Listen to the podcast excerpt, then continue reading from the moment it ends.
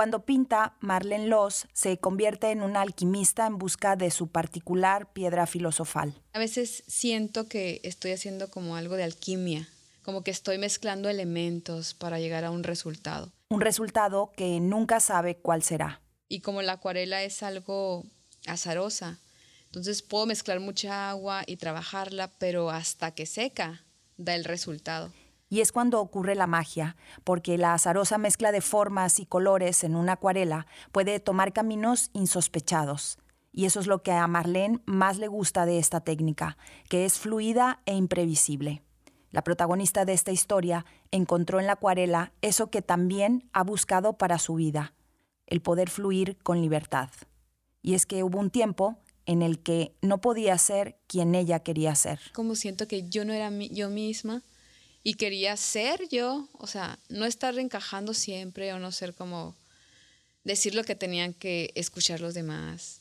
Y quería como ser yo al final y no podía. Hasta que un día comenzó a cuestionar todas aquellas certezas con las que había crecido. Yo nací en una familia religiosa. Me estaba cuestionando estas creencias que me había enseñado desde chiquita. De forma intuitiva, inició una búsqueda para encontrarse, para encontrar ese verdadero yo. Sí fue algo muy fuerte porque estaba pasando por un cambio donde sentía que nadie me entendía y que también me sentía súper mal porque estaba cuestionando ciertas cosas que no debería de cuestionar. Y, y era enfrentarme con, con mis creencias, era enfrentarme con las personas, bueno, no literalmente, ¿no? Con las personas que ya de alguna manera me rechazaban por pensar diferente y por cuestionar el dogma religioso bajo el que había sido educada. Pero ya no hubo vuelta atrás. Marlene decidió emprender su propia búsqueda personal y acercarse a su propósito en la vida que es pintando, o sea, creando, gestionando a lo mejor proyectos. Eso es lo que realmente a mí me hace feliz, enseñar también. Me estaban inculcando un propósito que a lo mejor no era el mío. Y yo tengo otro propósito, que eso es lo que realmente me hace feliz. Entonces, eso es lo que me ayudó a renacer, ¿no? Como la ave fénix. Y sí que renació, porque Marlene Loss es hoy una joven pintora sonorense segura de sí misma y de su trabajo, dueña de una mirada curiosa, fresca y muy personal. Con sus pinturas genera imágenes cargadas de belleza y de amor por el detalle. Es además una activa impulsora de proyectos artísticos y dedica gran parte de su tiempo a enseñar a pintar a otras personas. Esta alquimista de la pintura no solo encontró en las artes visuales una forma de expresar y de canalizar sus emociones, también encontró un camino que quizá algún día la lleve a descubrir su particular piedra filosofal.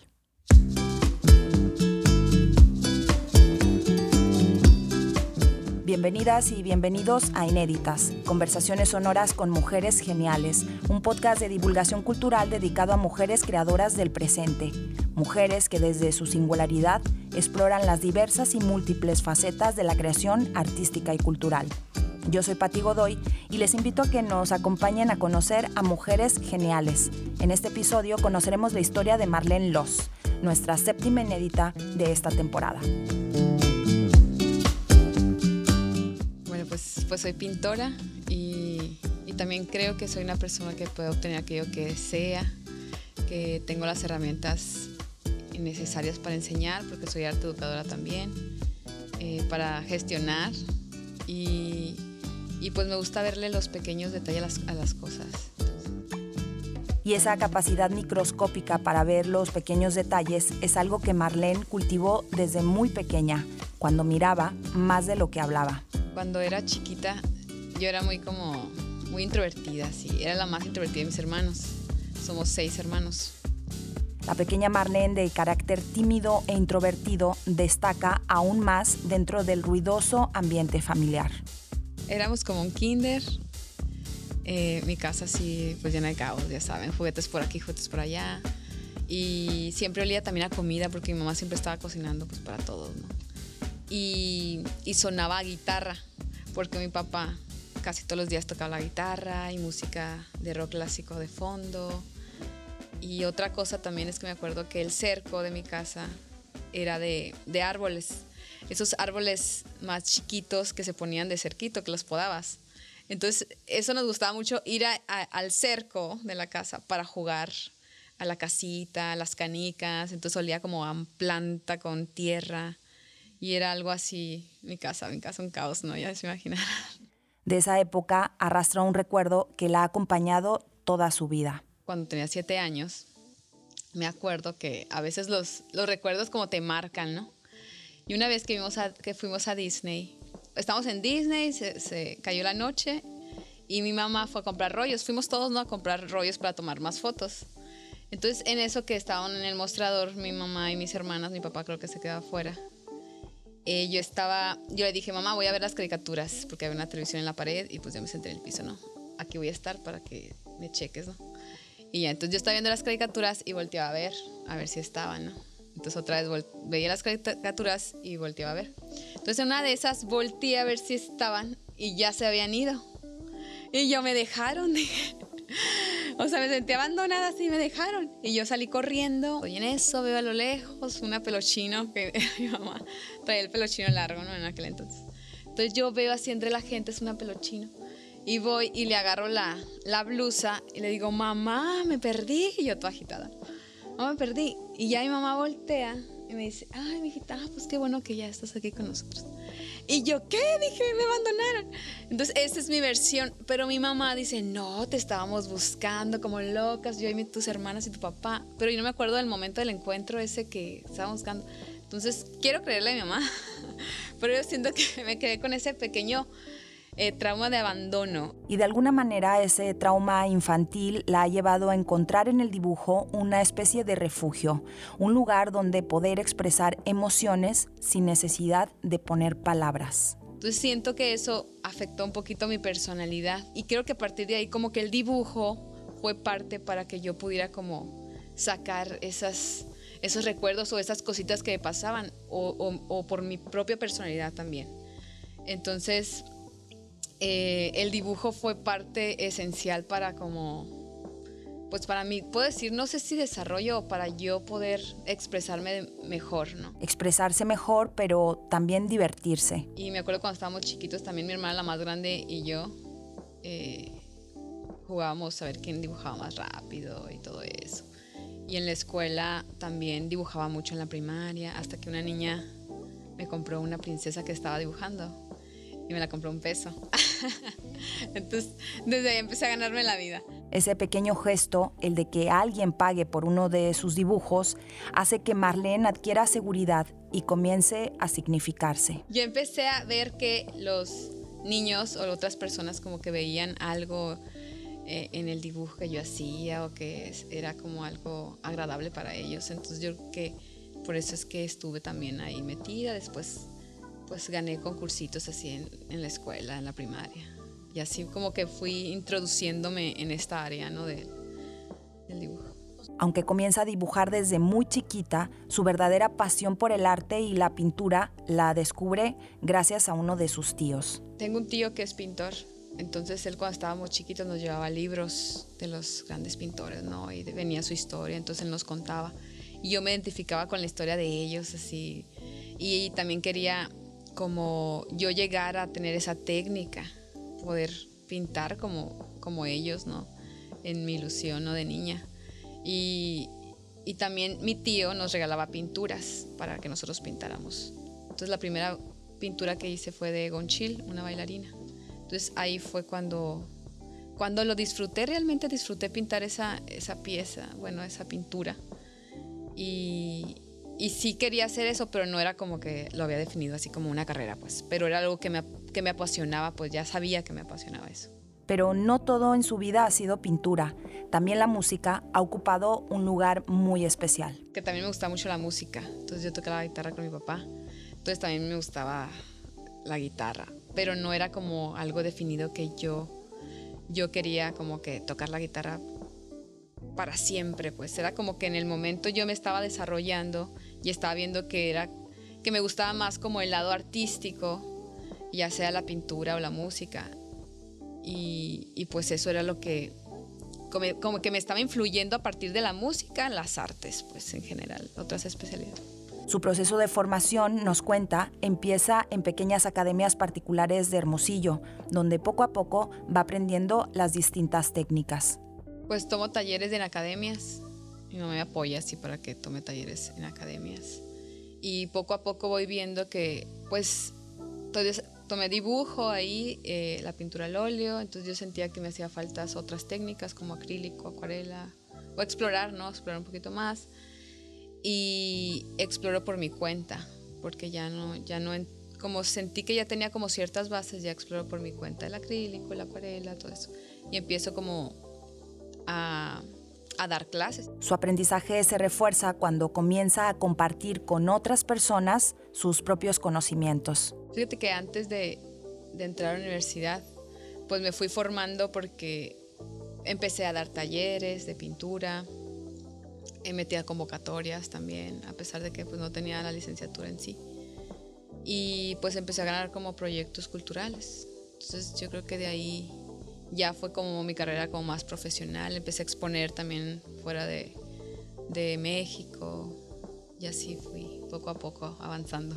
Una de esas exposiciones la lleva hasta París, un viaje del que Marlene regresa muy inspirada. Tuve la oportunidad de ir a Europa en el 2012 entonces allá pues sí vi muchas cosas, ahí expuse y pues sí me vine inspirada por el arte urbano de allá. Eh, entonces aquí ya cuando volví pues yo quería ver así también a Hermosillo, así lleno de, de pinturas, ¿no? Es a raíz de ese momento cuando empieza a fraguar su proyecto de las Galerías a la Calle, un conjunto de intervenciones artísticas en el centro histórico de Hermosillo. Pues yo trabajaba ahí en el centro histórico en un café dando clases. Entonces cuando salía del café era muy desagradable porque la calle era como muy insegura. Pues dije, voy a, voy a pintar algo para cuando salga del café al menos ver eso, o sea, al menos ver un, o sea, una pintura o, una, intervención ahí, ¿no? Y lo que hice fue, pues con mis con, mis propios recursos, pinté un, rostro ahí agradable, hasta le puse flores y todo para como cambiar el panorama que yo tenía al momento de salir o al momento de llegar. Y, y, fíjate que ese, esa intervención que hice impactó porque la gente que visitaba ese café se iba, se tomaba fotos y todo. Entonces yo creo que hasta que no ves, actúas, ¿no? Para este proyecto, Marlene convocó a otras y a otros artistas que se sumaron y ayudaron a que creciera y se consolidara. Entonces invité a otros, otros colegas ahí de las artes que si querían pintar y sí les gustó la idea, así como que cambiar esa zona o esa zona que sea como de arte urbano. Y poco a poco fuimos como, eh, la comunidad artística fue, fue siendo parte ¿no? de este proyecto Mm, todo por nuestra cuenta, no sé, no había recurso, ¿no? Para poder pagar. Entonces fue algo muy bonito porque sí, sí como que creyeron en ese proyecto. Después le puse el nombre de las galerías a la calle porque era sacar estos, estos cuadros o estas pinturas que están en la galería para la comunidad sonorense, ¿no? Para que conociera también que, que hay arte aquí en Sonora, que hay pintores y que también queremos trabajar, ¿no? Y, y así fue muy bonito el proyecto de las galerías a la calle, ¿no? de las galerías a la calle termina por convertirse en una asociación civil. Con el fin de que generar recursos y significar a los artistas de Sonora, pues que se trabaje y se pague. Entonces es por eso que lo hicimos asociación civil para también seguir generando proyectos culturales y, poder tener la oportunidad de, seguir aportando aquí a Sonora por medio del arte. Este proyecto ha evolucionado y no solo se desarrolla en exteriores, ahora también se pintan murales en el interior de espacios públicos. Ahorita acabamos de terminar ocho murales en, la Biblioteca Fortunero de la Almada y en el centro. Murales ya permanentes, ¿no? Ya se quedan como patrimonio aquí a Sonora. Pero la trayectoria artística de Marlene Loss no siempre ha sido en línea recta. Ha habido momentos en los que ha necesitado detenerse para hacerse preguntas, dar dos pasos atrás y cuestionar sus propias certezas.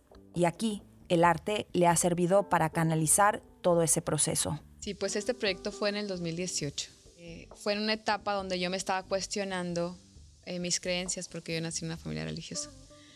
Entonces me estaba cuestionando estas creencias que me han enseñado desde chiquita y lo traje a este proyecto de libros de artista porque el libro de artista es poder trabajar dentro de libros, o sea, poder agarrar un libro e intervenirlo con dibujos, figuras.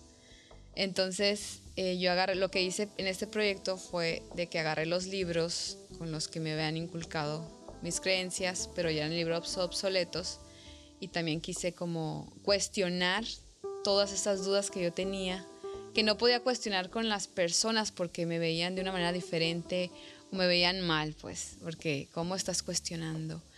Pero pues era algo natural en mí que yo necesitaba decir o sacar y lo hice por medio dentro de los libros religiosos, ¿no? Y también hice otros. Entonces sí fue algo muy fuerte porque estaba pasando por un cambio donde sentía que nadie me entendía y que también me sentía súper mal porque estaba cuestionando ciertas cosas que no debería de cuestionar.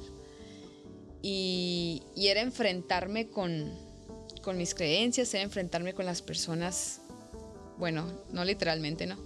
Con las personas que ya de alguna manera me rechazaban por pensar diferente y también fue algo sanador para mí. O sea, fue un proceso duro, pero al final fue algo sanador y creo que lo más interesante fue como el proceso más que el resultado, ¿no?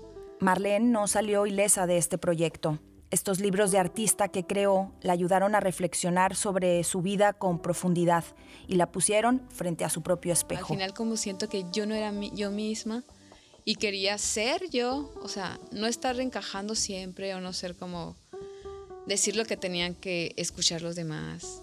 Y quería como ser yo al final y no podía y siento que este proyecto entró en un cambio, lo aproveché, estaba pasando un, cambio y aproveché pues meterlo como al FECAS y pues me lo dieron y pues obligadamente pues lo tenía que hacer así, ¿no?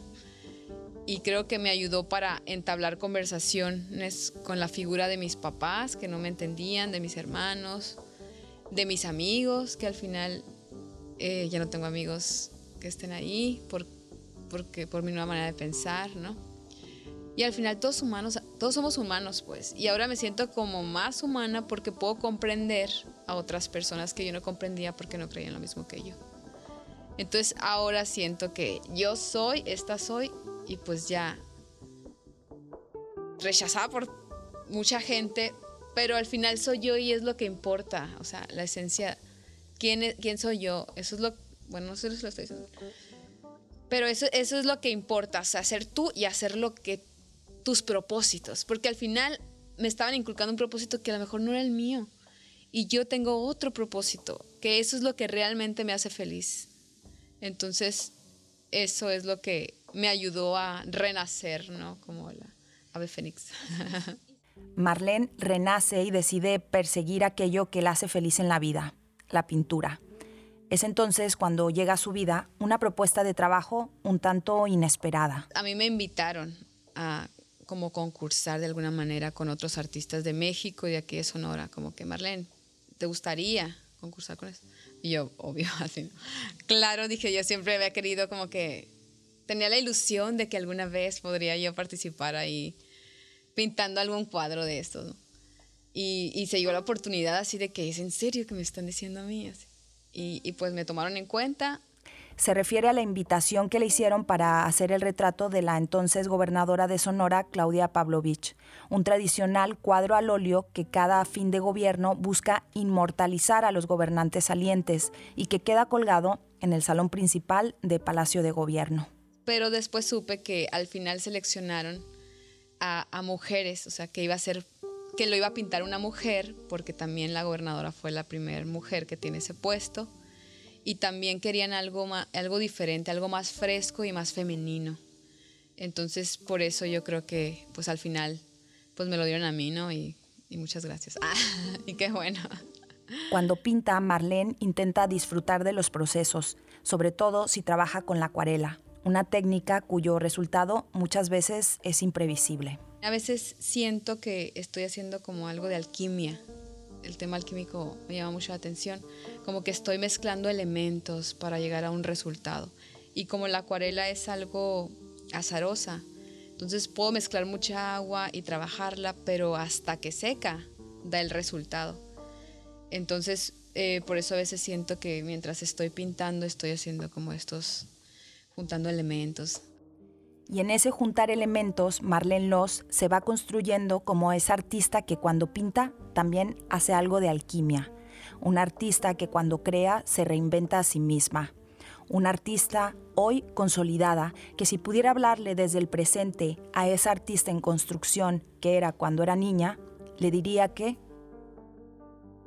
Yo creo que le diría que, que no sea tan dura con ella misma, porque sí, como que sí me creía como las cosas, aunque no eran tan fuertes. A veces decisiones que, que no tomaste pueden generar culpa, pero el saber que no estabas preparada para haber tomado esa decisión te, te quita la culpa, entonces te libera.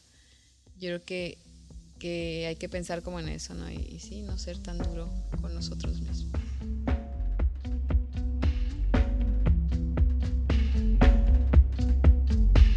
Fue Inéditas, conversaciones sonoras con mujeres geniales. La dirección y el guion de este episodio los he hecho yo, Patti Godoy.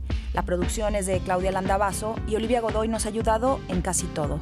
La producción de este podcast se hace desde Hermosillo, Sonora, en el noroeste de México, gracias a Eficaz, el estímulo fiscal para la cultura y las artes del estado de Sonora y al apoyo invaluable de la empresa Intercel.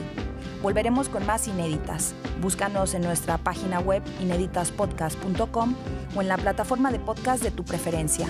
Si te gustó este episodio, recomiéndanos. Muchas gracias por escuchar.